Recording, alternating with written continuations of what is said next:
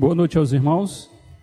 Que a graça e a paz do nosso Senhor Jesus Cristo esteja entre nós. Amém? Quero dar umas boas-vindas aos nossos visitantes. Sinta-se abraçado por cada um de nós. Também aos irmãos que, que se encontram é, conosco na sintonia da Rádio Ceará ou através da live do YouTube e do Facebook. Sinta-se também abraçado entre nós. Queria pedir aos irmãos que pudessem estar abrindo suas Bíblias para o livro de Salmos, no Salmo 1. Diz assim a palavra de Deus: Bem-aventurado o homem que não anda segundo ao conselho dos ímpios, nem se detém no caminho dos pecadores e nem se assenta na roda dos escarnecedores. Antes, tem o seu prazer na lei do Senhor, e na sua lei medita de dia e noite. Pois será como árvore plantada junto às correntes de águas, o qual dá o seu fruto na estação própria, e cuja folha não cai, e tudo quanto fizer prosperará. Não são assim os ímpios, mas semelhante à moinha que o vento espalha.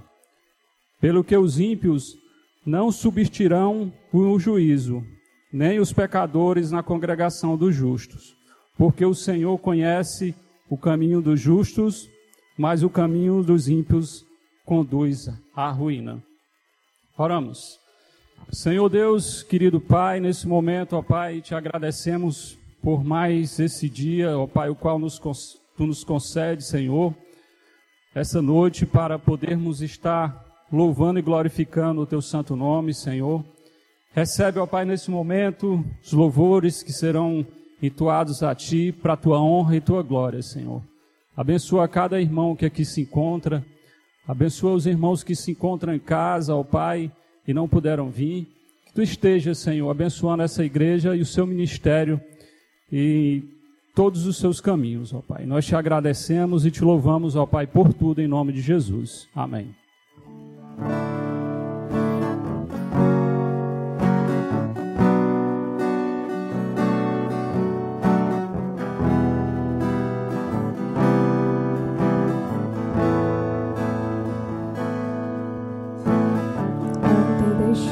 Sua casa e saiu pelo mundo.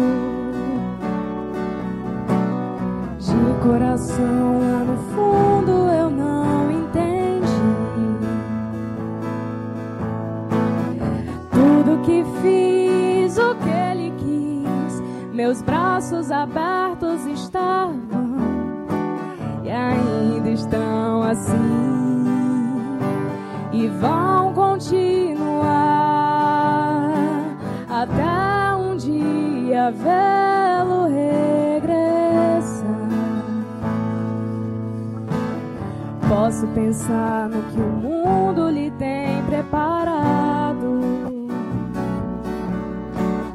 Sei provações tem passado e tudo porque falsos amigos por aí, conselhos vazios mais cheios de palavras vãs. Que grande ilusão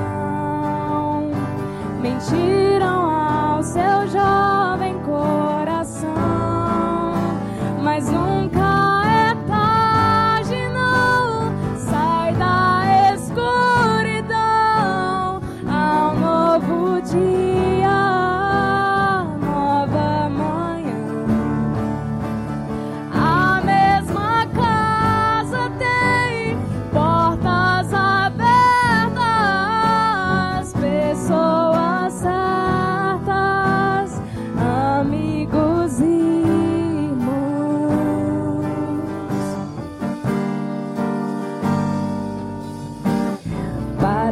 sonho, mas em a distância me engana. O coração de quem ama não pode esquecer. Seus passos fracos, tropeções, seus olhos rebrilham e choram. Pai, eu sei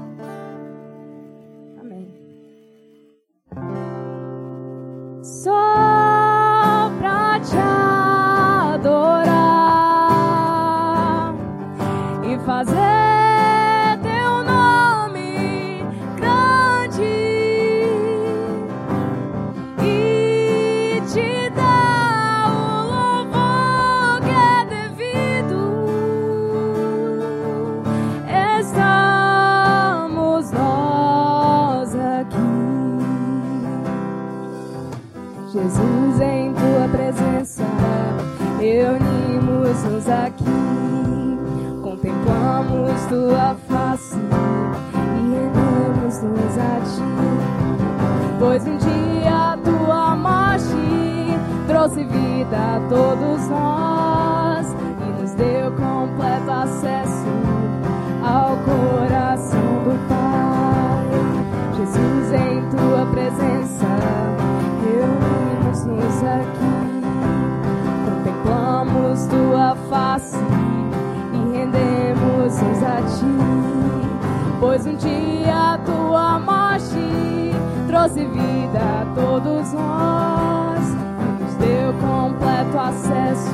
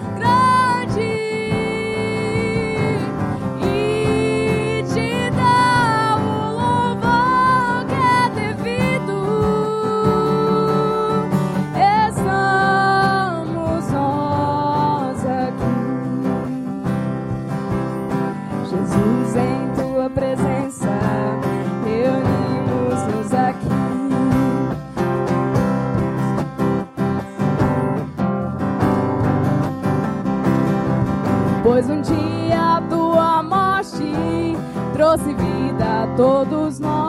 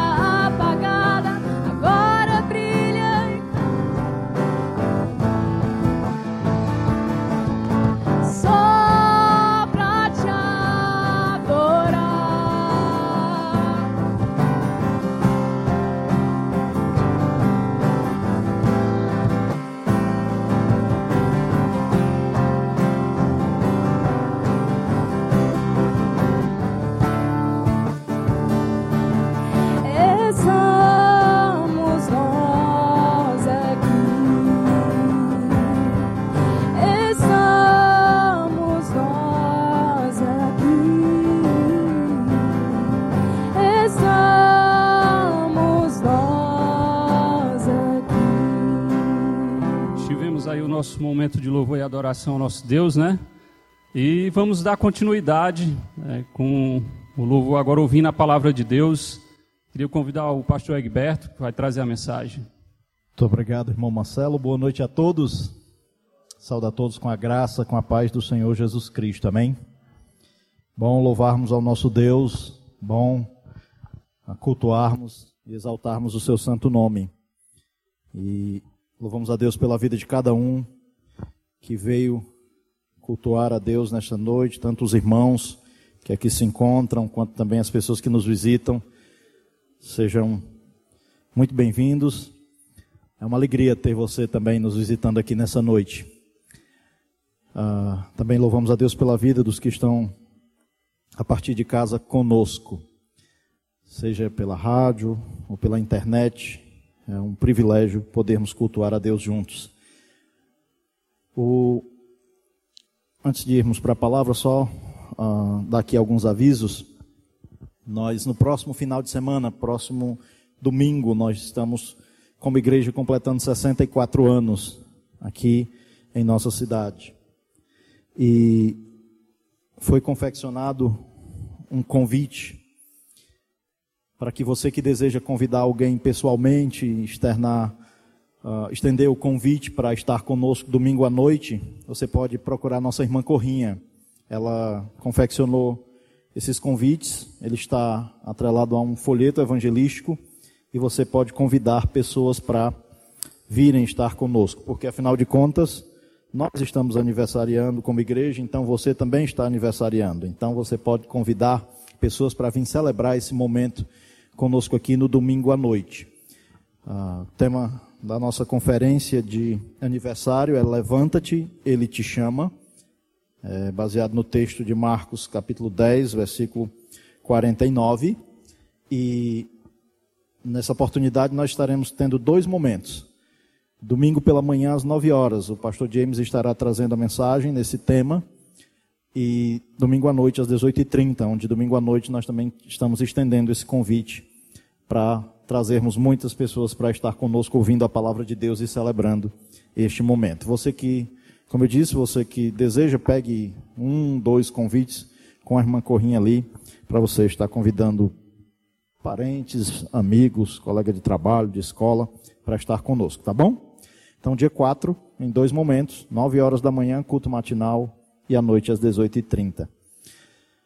Ah, também os irmãos da igreja em Sacramento, Igreja Cristã Evangélica em Sacramento, eles estão realizando juntamente com os irmãos do evangelismo daqui da nossa igreja um culto no dia 17 de dezembro, lá ah, nos Bálsamos. Né? Então, ah, todos os irmãos estão convidados a estarem no dia 17. Vai ter carro saindo daqui às 18, mais cedo um pouquinho, né? Uns 15 para as 8, para as 18 horas, ou 17h45 para podermos chegar lá com tempo suficiente eh, para estarmos juntos lá, levando a palavra de Deus como igreja, juntamente com os irmãos lá de Sacramento, tá bom? Uh, vamos abrir nossas Bíblias para o livro, o segundo livro do profeta Samuel. Segundo livro do profeta Samuel, no capítulo 6. Abra sua Bíblia comigo no segundo livro do profeta Samuel, no capítulo 6. Nós vamos ler esse texto do versículo 1 até o versículo 11. No domingo passado, eu abordei com os irmãos ah, sobre o descanso da alma proveniente do Evangelho da graça de Deus, que é na pessoa de Jesus Cristo. E nós vimos ah, que a graça de Deus ela é maravilhosa porque Deus não nos deu aquilo que nós merecíamos, que é a condenação eterna por conta dos nossos pecados, mas por meio do seu Filho Jesus Cristo, ele nos dá a vida eterna, o perdão, a salvação. E isso é graça, porque não há nada no homem que o faça merecer o fato de Jesus Cristo ter morrido na cruz por nós. Ele não somente nos entregou o seu Filho Jesus Cristo, como nos escolheu nele antes da fundação do mundo. Isso é plena graça de Deus. É graça sobre graça, como vimos uh, no domingo passado. Mas o fato da salvação ser graça de Deus, não tira uh, a seriedade com que Deus trata o pecado. O cristão deveria ser consciente disso, de que a salvação é pela graça de Deus, mas o nosso pecado foi a razão pelo qual Jesus Cristo teve que ir àquela cruz sofrer a condenação em nosso lugar. E a maneira como nós agora, como cristãos, lidamos com o pecado deve ser nesse prisma de que Deus, da maneira também como Deus vê o pecado. E esse texto de 2 Samuel capítulo 6, versículo 1 a 11, mostra muito claramente de que Deus trata o pecado com seriedade. Assim nós, como cristãos, alvos da graça de Deus, devemos também ter essa consciência. Nós devemos ter uma consciência clara da gravidade do pecado. Então vamos ler esse texto de 2 Samuel, capítulo 6. Diz o seguinte: a palavra do Senhor. Tornou Davi a juntar todos os escolhidos de Israel em número de 30 mil. Dispõe-se e com todo o povo que tinha consigo partiu para Baalá de Judá, para levarem de lá para cima a arca de Deus, sobre o qual se invocava o nome do Senhor, do Senhor dos Exércitos, que se assenta em cima dos querubins. Puseram a arca de Deus num carro novo e levaram da casa de Abinadab, que estava no outeiro. E Uzá e Aiô, filhos de Abinadab, guiavam o carro novo. Levaram-no a arca de Deus da casa de Abinadab, que estava no outeiro, e Aiô ia adiante da arca. Davi e toda a casa de Israel alegrava-se perante o Senhor com toda sorte de instrumentos de pau de faia, com harpas, com saltérios, com tamborins, com pandeiros e com símbolos. Quando chegaram à eira de Nacon, estendeu-os a mão à arca de Deus e a segurou, porque os bois tropeçaram. Então a ira do Senhor se acendeu contra Uzá, e Deus o feriu ali por esta irreverência, e morreu ali junto à arca de Deus. Desgostou-se Davi porque o Senhor irrompera contra Uzá e chamou aquele lugar Pérez Uzá, até o dia de hoje. Temeu Davi ao Senhor naquele dia e disse: Como virá a mim a arca do Senhor? Não quis Davi retirar para junto de si a arca do Senhor, para a cidade de Davi, mas a fez levar à casa de Obed-edom, o geteu. Ficou a arca do Senhor em casa de Obed-edom, o geteu, três meses e o Senhor abençoou a toda a sua casa. Vamos orar? Muito obrigado, Rian, pela água. Vamos orar ao Senhor, vamos pedir a Ele que esteja falando conosco nesta noite. Senhor, nosso Deus, nosso Pai, nós lhe damos graça, Senhor, por Sua palavra. E, Senhor, ela que é viva, eficaz e penetrante que ela possa estar falando ao mais profundo do nosso coração nesta noite. Ah, Senhor, que nós possamos enxergar o pecado como o Senhor enxerga, como algo trágico, danoso, do qual o Senhor trata com seriedade, nós assim devemos encarar também na mesma perspectiva de tratar em nossa vida o pecado com seriedade. Louvamos ao Senhor porque o problema do pecado já foi resolvido na cruz, mas que nós, ao olharmos para a maneira como o nosso Senhor Jesus Cristo morreu por conta dos nossos pecados, nós também possamos viver uma vida de santidade para glorificarmos ao Senhor com o nosso viver. Nos ajude, Senhor, a vivermos um cristianismo que lhe agrada e que glorifica o seu nome. Por isso nós lhe rogamos, fale conosco. É o que nós lhe pedimos em nome de Jesus. Amém e amém. É muito comum ver no meio do cristianismo e olhando agora para o nosso país de uma maneira geral, como as pessoas têm lidado com o pecado como algo banal. Muitos são os escândalos que têm acontecido muitas vezes no meio do cristianismo. Isso, além de ser pedra de tropeço para os outros que não são cristãos, muitas vezes também nós temos que entender que o principal do pecado é que ele é uma afronta contra Deus. É que o pecado, ele traz interferência na relação do ser humano com Deus. E o cristão, como eu disse, deve ter uma consciência clara da gravidade do pecado. Nós podemos ver como Deus trata o pecado com seriedade nesse texto aqui que acabamos de ler. A arca para o judeu ela simbolizava ah, o lugar da habitação de Deus. E lá em 1 Samuel, nós estamos no livro de 2 Samuel, você não precisa folhear para lá, mas depois você pode ver que logo no início do, do primeiro livro do profeta Samuel, a Arca da Aliança, ela havia sido tomada nos dias de Eli, uh, quando Samuel ele ainda era jovem. Uh, devido ao pecado dos filhos de Eli, Ofne e Finéias, os filisteus eles derrotam os israelitas. Isso está lá em 1 Samuel capítulo 4. E uh, os filisteus tomam a arca, eles vão levar a arca para Asdod, vão colocar a, a arca no templo de Dagon. Uh, 1 Samuel capítulo 5 vai narrar isso. E interessante, os filisteus eles viam a arca de Deus como uh, um símbolo, uh, como que um segredo de guerra dos judeus. Eles pensavam da seguinte maneira: uh, eles sempre vencem, porque eles têm a arca do Senhor, na perspectiva deles. Então, a solução é a seguinte: vamos tomar a arca deles e aí nós venceremos eles. E de fato foi assim. Eles tomam a arca do Senhor e de fato, naquele dia, há uma mortandade enorme sobre o povo de Deus. 1 Samuel 4, 17 vai narrar isso. Lá em 1 Samuel capítulo 6, nós vemos que após os filisteus tomarem a arca do povo de Israel, Deus vai pesar a mão sobre os filisteus. Vai acontecer também uma mortandade no meio dos filisteus. E em 1 Samuel capítulo 7, versículo 1, a arca é levada para a casa de Abinadab. Por conta do peso da mão de Deus sobre os filisteus, eles entendem que deveriam uh, ser levado a arca do meio deles. E lá, em 1 Samuel capítulo 7, versículo 1, a arca vai para a casa de Abinadab.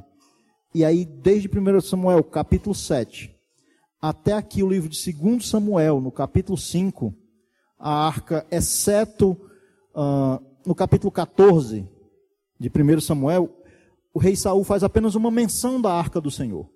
Mas a arca do Senhor não é mencionada nesse, dali, da, desde então, do capítulo ah, 6, ali de 1 Samuel, aliás, do capítulo 7 de 1 Samuel até o texto de 2 Samuel, capítulo 6, a arca meio que some. É curioso algo aqui, porque uh, sob o reinado de Saul, nos 40 anos, não há um tipo de menção uh, sobre a arca do Senhor. Isso mostra o quanto Saul não levava ah, não tinha uma sensibilidade espiritual e não considerava a presença de Deus como algo importante. Sob uh, o reinado de Davi, os filisteus vão ser derrotados. Aqui em 2 Samuel capítulo 5, no final do capítulo 5 aqui, os filisteus são derrotados. Deus entrega os filisteus na mão, nas mãos de Davi. E por meio de Davi, a arca vai ser levada para Jerusalém. E aqui nesse contexto desse levar a arca para Jerusalém que vai acontecer a cena que nós acabamos de ler aqui agora. E essa cena nos mostra que Deus trata, sim, o pecado com seriedade. A, a arca da aliança, ela estava aqui, como já vimos, na casa de Abinadab. E Davi, ele decide trazer a arca de volta para Jerusalém. Então, uh, os filhos de Abinadab coloca, colocam a arca num carro de bois. Uh, foi um carro de bois novo, feito especificamente para esse fim o fim de trazer a arca para Jerusalém. Só que a lei de Deus proibia que alguém tocasse na arca. Ah, e falando sobre a arca, nós podemos ler Êxodo capítulo 37, se você folhear para Êxodo capítulo 37. Lá nós vamos ver algumas coisas, inclusive que nós podemos ver. A primeira coisa é que ao Davi, ao transportar a arca para Jerusalém, ele não fez dentro do, dos parâmetros do que Deus estabeleceu de como deveria ser. Êxodo capítulo 37, versículos 1 a 5, diz, diz assim: Fez também Bezalel a arca de madeira de acácia. De dois côvados e meio era o seu comprimento, de um côvado e meio a largura e de um côvado e meio a altura. De ouro puro a cobriu, por dentro e por fora, e fez uma bordadura de ouro ao redor. E olha o que diz do versículo 3 em diante. Fundiu para ela quatro argolas de ouro, e as pôs nos quatro cantos da arca, duas argolas de um lado e duas argolas do outro. Fez também varas de madeira de acácia e as cobriu de ouro. Meteu as varas nas argolas aos lados da arca, para levar por meio, deles a arca. Aqui, logo na confecção da arca, é colocado duas argolas em cada canto da arca, para que no meio dessas argolas fosse colocadas essas varas de acácia revestidas de ouro. E o propósito era um, para que ninguém tocasse na arca. Mas lá em número, é, no livro de Números, se você for olhar um pouquinho mais à frente, no capítulo 4, Números, capítulo 4, vai ter de uma maneira mais explícita uh, essa instrução. Números capítulo 4, vai dizer que só quem deveria transportar a arca eram os coatitas e os levitas, os da tribo de Levi. E no versículo 15 vai dizer o seguinte: Havendo, pois, Arão e seus filhos, ao partir do arraial acabado de cobrir o santuário e todos os móveis dele, então os filhos de Coate virão para levá-lo. Mas nas coisas santas não tocarão, para que não morram. São estas as coisas da tenda da congregação que os filhos de Coate devem levar.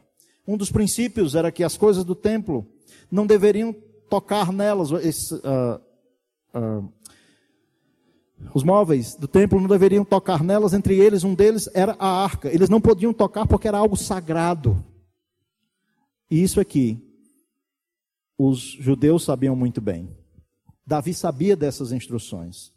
E agora, Davi, quando vai, intenta levar a arca de volta para Jerusalém, ele não atenta para esse detalhe. Primeiro, na maneira do transporte, deveria ser com as varas sendo colocadas nas argolas da arca, para que eles levassem elas sem que houvesse, sem que tocasse nelas. Davi uh, não atenta para esse detalhe, leva num carro de boi, embora ele tivesse feito esse carro especificamente para esse fim, para esse propósito de transportar a arca. Uh, ele esquece desse princípio de que não deveria ser assim. Mas Aqui nós temos os filhos de Abinadab, Uzá e Aiô, no texto que nós lemos de 2 Samuel 6. São dois homens que provavelmente eram piedosos.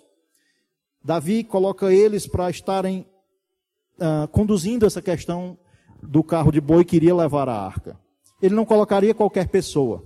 Eles uh, estão sentados no carro de bois e eles vão próximos da arca, junto à arca ali. Um na frente e outro mais ao lado provavelmente até sentado no carro de boi.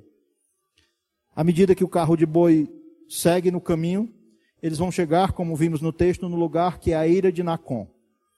E algo ali acontece. Não há uma, geograficamente, uh, uma localização dos estudiosos onde fica realmente essa ira de Nacon.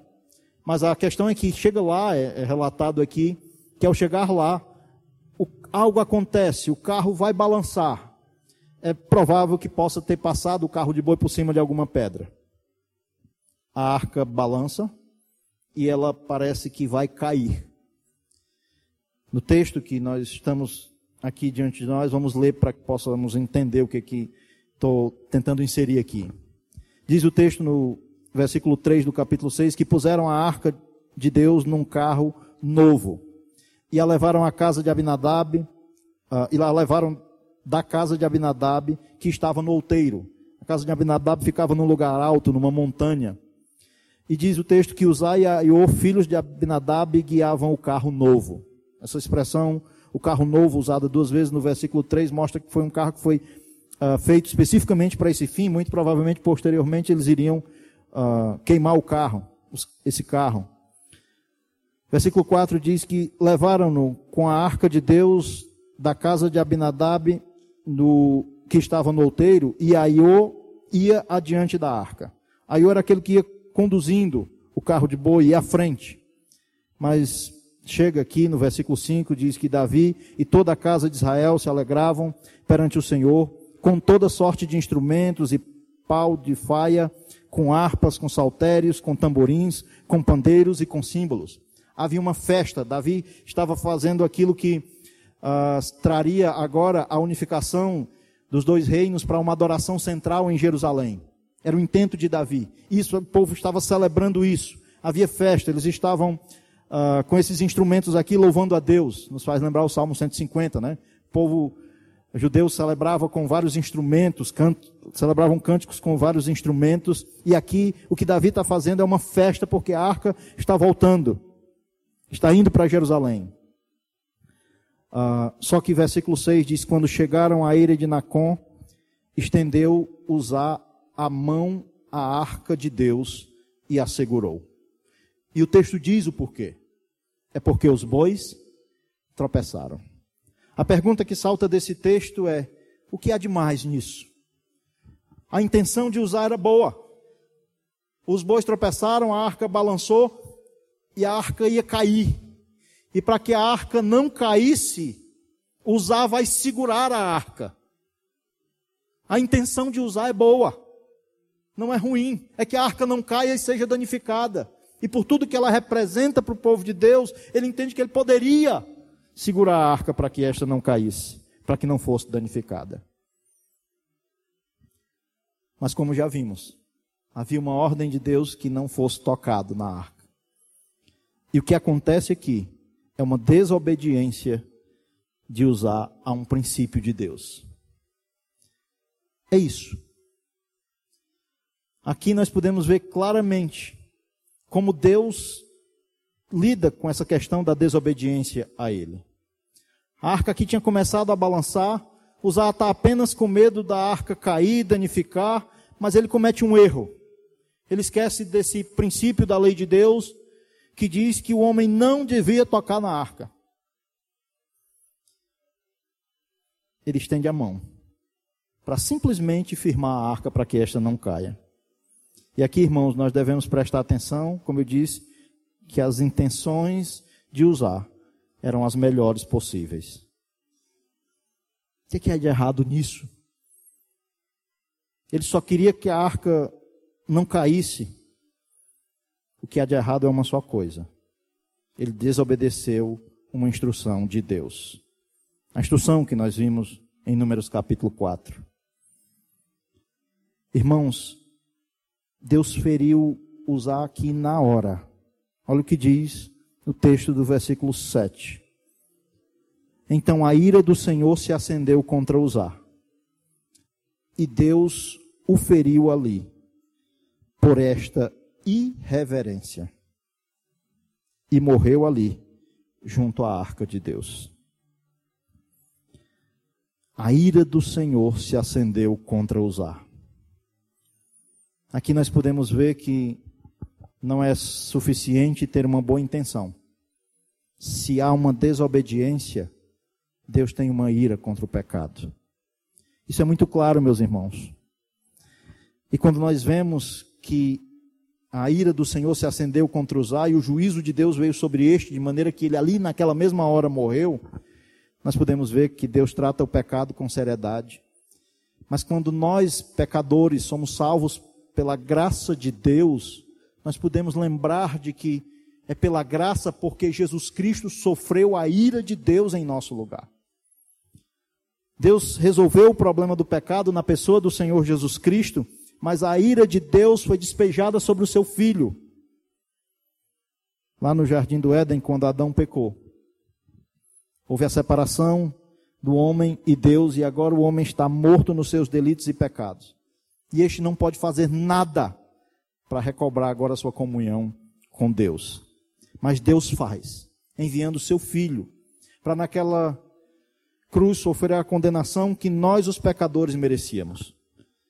Deus havia dito a Adão que ele poderia comer de todo o fruto das árvores do jardim, mas da árvore do conhecimento do bem e do mal ele não deveria comer, porque no dia que ele comesse, certamente ele morreria. E de fato, ali entra a morte espiritual e, consequentemente, a morte física. O homem agora está separado de Deus. Mas Deus resolve o problema do pecado. Mas é o filho dele lá naquela cruz, sofrendo a condenação que nós merecíamos. A ira de Deus contra o pecado do ser humano foi derramada sobre Jesus lá naquela cruz. Se nós não sofremos a condenação como cristãos, é porque Deus derramou a sua ira sobre o seu filho lá naquela cruz. Jesus lá naquela cruz sofreu a condenação que nós, os pecadores, merecíamos. Por isso, pela graça, sois salvos. Agora, o que, que isso tem a ver conosco? Se a razão de Jesus Cristo ter morrido na cruz foi para resolver o problema do pecado, porque nós, como cristãos, salvos pela graça de Cristo, temos que tratar o pecado como algo banal, como que não fosse algo que seja sério, o pecado contra Deus. Podemos perceber que é sério pela maneira como lida, Deus lida com o pecado aqui nessa situação de usar, e também pela maneira como ele tratou o problema do pecado, enviando seu filho para morrer naquela cruz. A morte de Cristo foi horrenda. Uma morte condenatória. O Filho de Deus Santo, perfeito, lá naquela cruz, sofre a condenação que nós, os pecadores, merecíamos. Porque a ira de Deus foi despejada sobre seu Filho, para que nós pudéssemos ser salvos, ter o problema do pecado resolvido. Mas o que nós queremos ver com isso é que a salvação sim é pela graça, mediante a fé na pessoa do seu Filho Jesus. Mas aquele que creu em Jesus deve entender que não pode tratar o pecado como algo simples. Porque Deus não trata o pecado como algo simples. Aqui, usar, apesar de estar cheio de boas intenções, desobedece a Deus.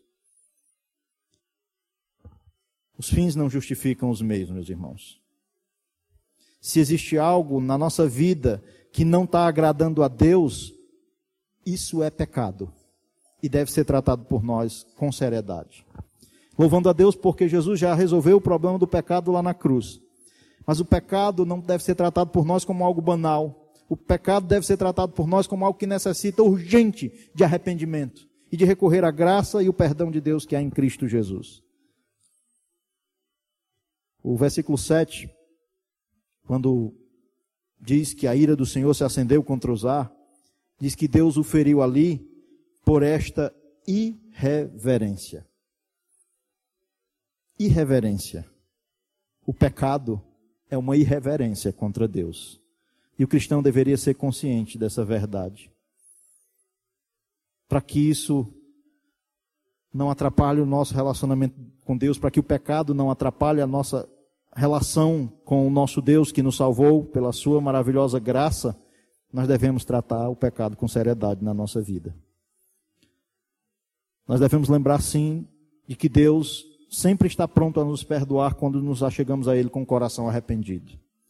1 João capítulo 1, versículo 9 diz que se confessarmos os nossos pecados, Deus é fiel e justo para nos perdoar os pecados e nos purificar de toda injustiça. Mas não devemos tratar o pecado como algo simples ou banal. O cristão deve se preocupar sim com uma vida de santidade. Porque o pecado, ele afeta a nossa comunhão com Deus, quando não afeta a igreja de Deus como um todo. E o desafio de Deus para nós é o arrependimento. A Bíblia está cheia de convocação ao arrependimento. E você pode olhar e achar assim: ah, mas aqui Deus está, é um caso específico, é no, no Velho Testamento. No Novo Testamento, Deus também trata o pecado com seriedade.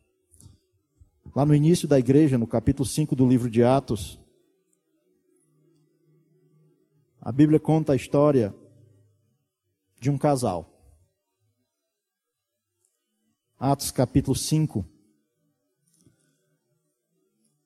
O final do capítulo 4 diz que Barnabé havia vendido um terreno e ele coloca o valor total do terreno aos pés dos apóstolos para que as necessidades dos santos fossem supridas. Ananias e Safira veem essa atitude. No, versículo, no capítulo 5, versículo 1, diz que, entretanto, certo homem chamado Ananias, com sua mulher Safira, vendeu uma propriedade. Eles vendem uma propriedade também, assim como uh, Barnabé fez. Não diz o texto, mas o fato desse, dessa venda do terreno está uh, atrelada ou precedida por essa venda do terreno que Barnabé e a, expressão narrada por Lucas, por entretanto, parece que faz referência a uma ligação de uma coisa com a outra, de que parece que eles vendo a postura de Barnabé e vendo como a reputação de Barnabé ficou bem vista perante os cristãos, eles também vão fazer o mesmo. Mas eles cometem um erro. Versículo 2 diz: Mas em acordo com sua mulher, ele reteve parte do preço. Depositou-os aos pés, depositou aos pés dos apóstolos. Eles entram em acordo, marido e mulher, Ananias e Safira, para reter parte do preço, do valor do qual o terreno foi vendido. Versículo 3 diz que então disse Pedro: Ananias, por que encheu Satanás o teu coração para que mentisse ao Espírito Santo, reservando parte do valor do campo? Conservando-o, porventura, não seria teu? Vendido não estaria em teu poder? Como, pois, assentaste no teu coração este desígnio? Não mentiste aos homens, mas a Deus. Eles venderam o terreno. E o problema não foi uh, ficar com parte do dinheiro. O dinheiro todo era deles. É isso que Pedro vai dizer. Se vocês ficar, quisessem ficar com o dinheiro todo, o dinheiro era deles. O problema não foi reter parte. Foi dizer que o que eles tinham entregado era o todo uma mentira. E Pedro diz claramente quem foi que encheu o coração deles para essa mentira. Foi Satanás, o inimigo das nossas almas, que desde o jardim do Éden tenta o homem a pecar contra Deus. E aqui está ele com as suas artimanhas, Satanás levando Ananias e Safira a pecarem, e apesar dele ter trazido ali o valor correspondente, só a parte do, do valor correspondente para Pedro, ao, apesar de estar trazendo a um líder da igreja, o problema dele estava sendo com Deus, do Deus que vê todas as coisas. Diz o texto no versículo 5 que, versículo 5, que ouvindo estas palavras, Ananias caiu e expirou, sobrevindo grande temor a todos os ouvintes. Por esta mentira, por ter mentido não a homens, mas a Deus, Ananias cai e morre ali, vindo juízo de Deus sobre esse homem veio temor aos que estavam ali ouvindo, vendo essa cena. Diz o texto que, levantando-se os moços, versículo 6, cobriram-lhe o corpo e, levando-o, sepultaram. Quase três horas depois entrou a mulher de Ananias, não sabendo o que ocorrera. Então Pedro, dirigindo-se a ela, perguntou-lhe: Dize-me, vendeste, portanto, aquela terra? Ela respondeu: Sim, portanto. Tornou-lhe Pedro: Porque entraste em acordo para tentar o Espírito do Senhor, eis aí a porta, os pés dos que sepultaram teu marido, e eles também te levarão. No mesmo instante caiu ela aos pés de Pedro e expirou. Entrando os moços, os moços acharam-na morta e levando-a, sepultaram-a junto do marido. Versículo 11 diz: E sobreveio grande temor a toda a igreja e a todos quanto ouviram a notícia destes acontecimentos. Novo Testamento. Período da igreja. Período da graça. Mas o Deus que tinha tratado o problema do pecado com seriedade através do seu filho morrendo lá na cruz, continua tratando o pecado com seriedade no meio do seu povo, na igreja dele. Não deveria precisar isso uh, acontecer para que nós vemos como Deus trata o pecado com seriedade.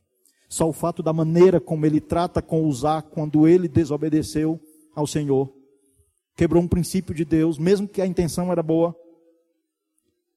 Olhando para esse texto da palavra de Deus, vendo como Deus trata a mentira de Ananias e Safira, deveria também encher o nosso coração de temor. E termos cuidado em não lidarmos com o pecado como se não fosse algo grave. O pecado é grave porque é uma afronta contra Deus.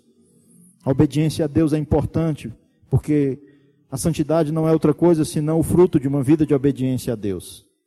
O cristão não deve ser alguém que anda como o mundo. O cristão tem que ser alguém que vive com o coração quebrantado, que vive com o coração sensível a ver que o pecado é algo que desagrada a Deus. Irmãos, uma coisa nós podemos ver voltando para 2 Samuel capítulo 6, que Deus trata o pecado com seriedade. E nós, como cristãos, devemos também procurar viver uma vida de santidade para o agrado de Deus.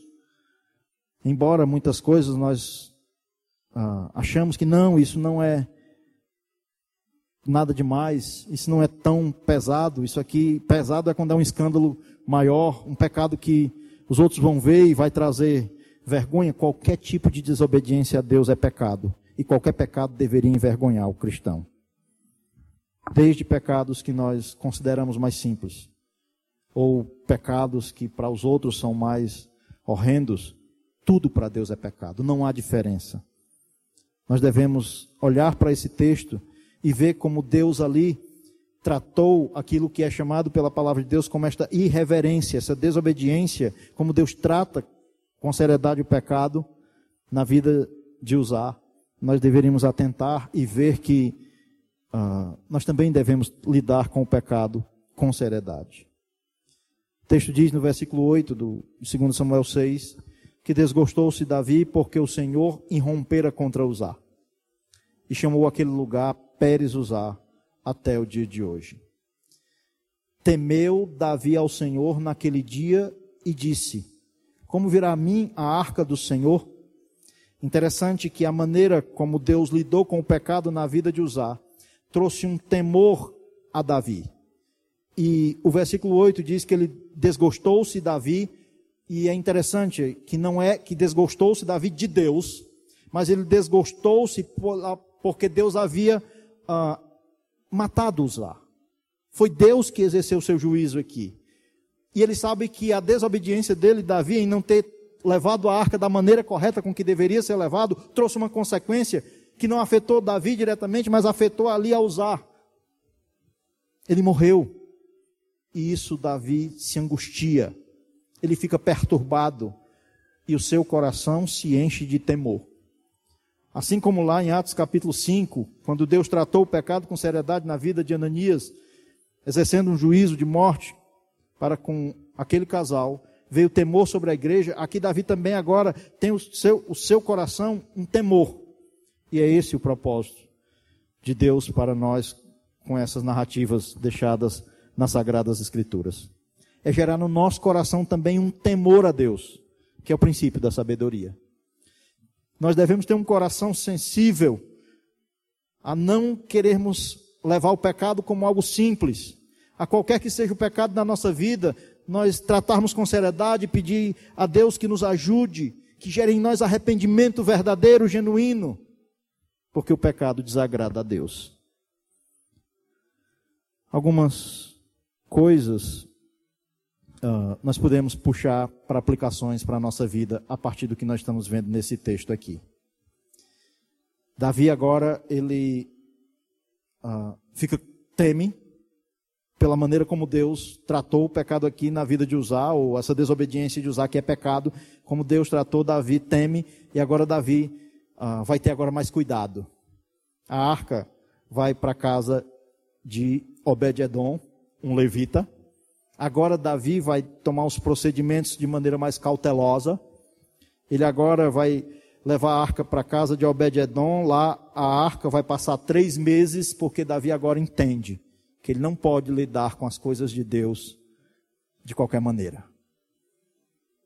Nós também não podemos, irmãos, lidar com as coisas de Deus, com o nosso relacionamento com Ele, com a obra dele de qualquer maneira. O temor deve encher o nosso coração de maneira que nós possamos, a, na nossa vida, a viver uma vida de obediência a Deus, por conta de Deus tratar o pecado com seriedade. Talvez muitas coisas nós olhamos para a vida dos ímpios e nós vemos tanta coisa no nosso país de tanta corrupção, tanta imoralidade, nós achamos que ah, o meu pecado não é tão grave, os ímpios não são parâmetros para nós uma coisa que nós podemos ver de aplicação nesse texto é que quando os filisteus levaram a arca, eles levaram a arca para uh, o templo de Dagon. Eles fizeram coisa pior do que Uzá fez. Você consegue perceber isso? E por que Uzá só pegou e apesar de cheio de boas intenções, morreu na hora? Porque a instrução era para o povo de Deus. E Deus zela pelo seu relacionamento com os seus. Os ímpios não são parâmetros para nós. O nosso parâmetro deve ser um viver para o agrado de Deus, em obediência a Ele.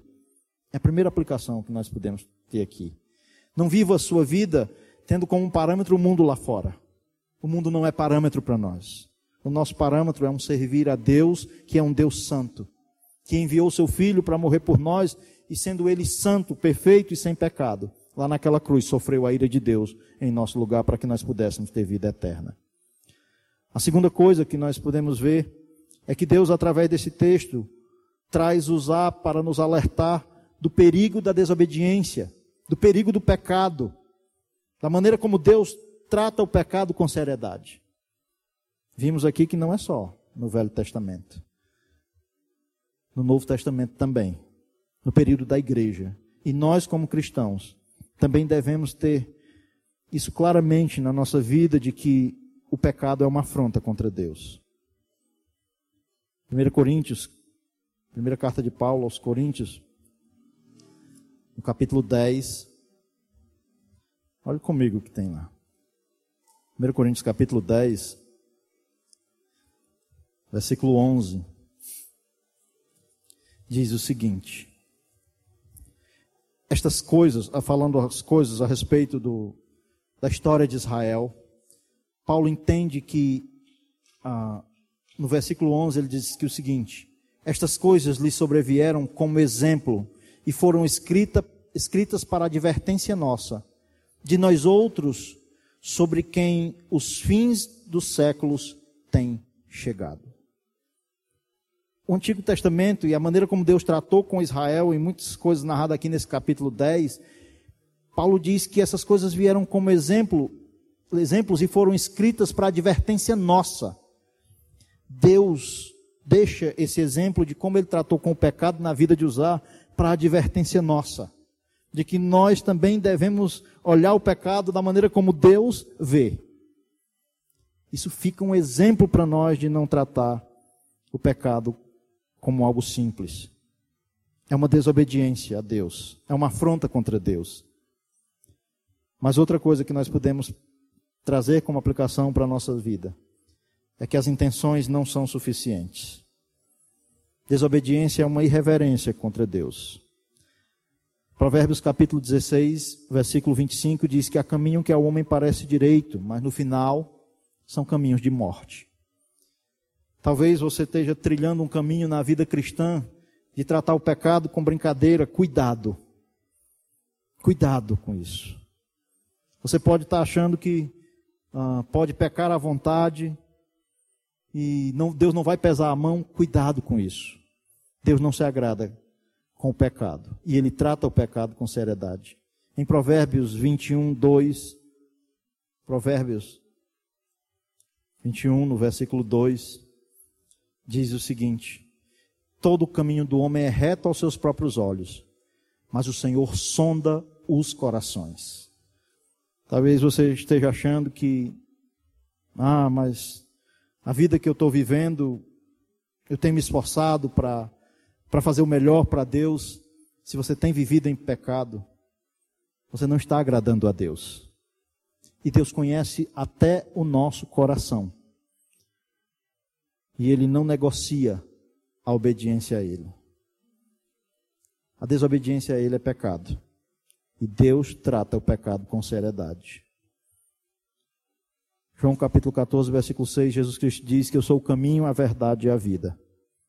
Ninguém vem ao Pai senão por mim.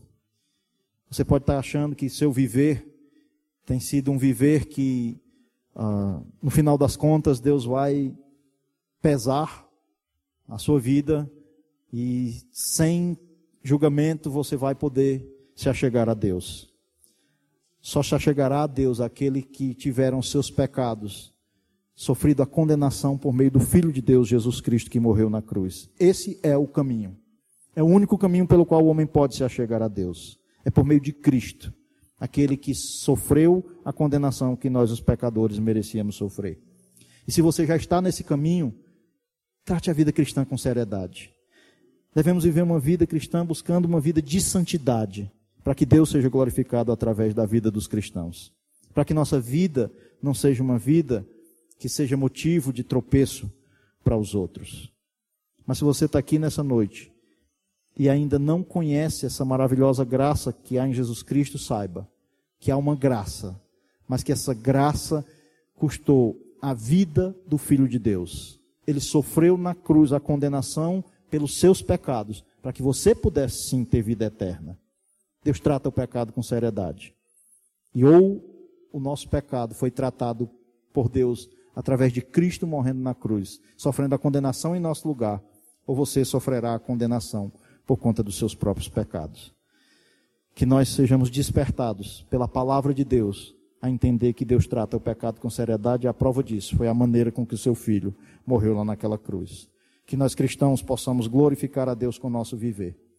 E que se você ainda não é um cristão, não creu verdadeiramente em Cristo como Salvador da sua vida, você saiba que a única maneira de você ter o seu pecado tratado e perdoado é por meio do sacrifício de Cristo na cruz. Vamos orar. Vamos falar com Deus. Vamos pedir a Deus que tenha misericórdia de nós e nos ajude a vivermos uma vida em santidade para o agrado dele. Senhor, muito obrigado por esta palavra, Senhor. Senhor, como o Senhor é bom e a maneira como o Senhor trata o pecado com seriedade mostra a santidade do Senhor. E sendo o Senhor esse Deus tão santo, tão maravilhoso, o Senhor nos enviou o seu Filho, manifestando a grandeza do seu amor da sua graça, da sua misericórdia para com os pecadores.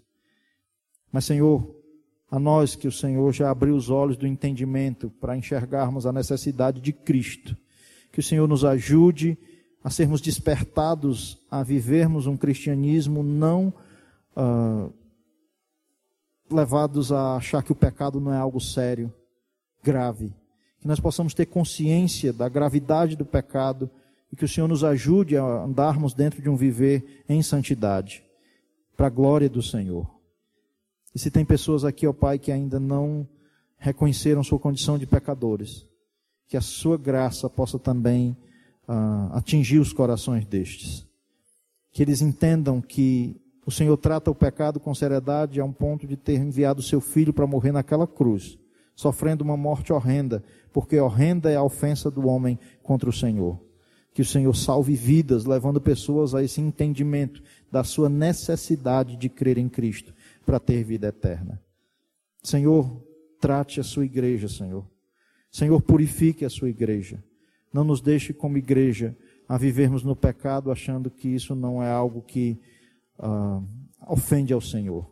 Que nós possamos ser despertados pelo seu Santo Espírito a um viver em santidade. Faça isso na minha vida, Senhor faça isso na vida da minha família, faça isso na vida dos meus irmãos, para que o Senhor, quando vier buscar a sua igreja, o Senhor encontre uma igreja que tenha essa preocupação de viver em santidade, para o agrado do Senhor, para o louvor da sua glória. Nos ajude nisso, Senhor. Nós lhe pedimos e lhe agradecemos em nome de Jesus.